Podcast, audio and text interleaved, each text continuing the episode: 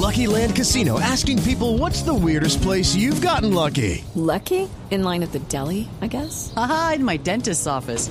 More than once, actually. Do I have to say? Yes, you do. In the car before my kids' PTA meeting. Really? Yes. Excuse me, what's the weirdest place you've gotten lucky? I never win and tell. Well, there you have it. You can get lucky anywhere playing at LuckyLandSlots.com. Play for free right now. Are you feeling lucky? No purchase necessary. Void where prohibited by law. 18 plus. Terms and conditions apply. See website for details.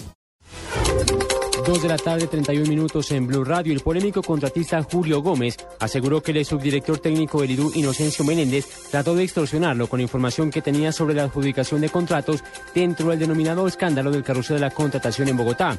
Gómez afirmó haberse reunido con Menéndez, al igual que con Luis Eduardo Montenegro, ex subdirector del IDU.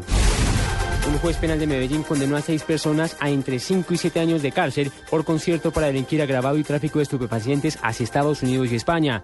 La droga era sacada del país por correos humanos desde varios aeropuertos en forma de cocaína líquida, que es mucho más difícil de detectar. En poder de las autoridades permanece Enrique Mesa, de 60 años de edad, sindicado haber agredido a su mujer al arrojarle ácido en el cuerpo. Los hechos ocurrieron en el barrio La Candelaria de Cartagena.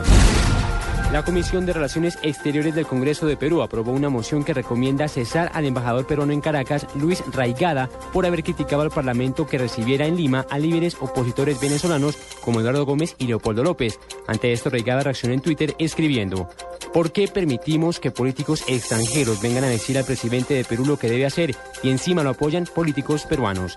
Son las 2 de la tarde, 32 minutos, ya viene Blog Deportivo en Blue Radio.